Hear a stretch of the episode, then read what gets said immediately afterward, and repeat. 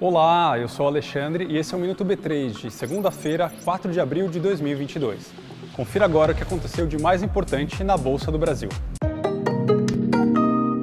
Você já deve ter ouvido falar de NFTs. Agora, você sabe mesmo o que é isso? E mais, quer aprender como investir nessa novidade de um jeito seguro? A gente te conta em um minutinho. Fica aqui. NFTs são ativos negociados no metaverso, que é uma espécie de mundo virtual. Os NFTs funcionam como produtos, podem ser uma obra de arte ou um terreno, por exemplo.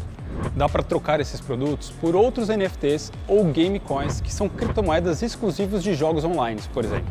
Agora você pode investir aqui na bolsa no primeiro fundo do mundo que segue NFTs. Você já pode negociar cotas com o ticker NFTS11. E hoje lançamos um novo boletim de mercados da B3, conhecido como BD-BDI. Agora, esse boletim que trazemos dados diários sobre as negociações é feito de maneira automatizada. Com isso, o processo fica menos propenso a erros. O boletim está aberto a todos lá no site da B3. Você pode acessar clicando no link aqui da descrição. Já falamos sobre NFTs e sobre o BD-BDI e agora vamos ver como ficou o mercado de bolsa hoje.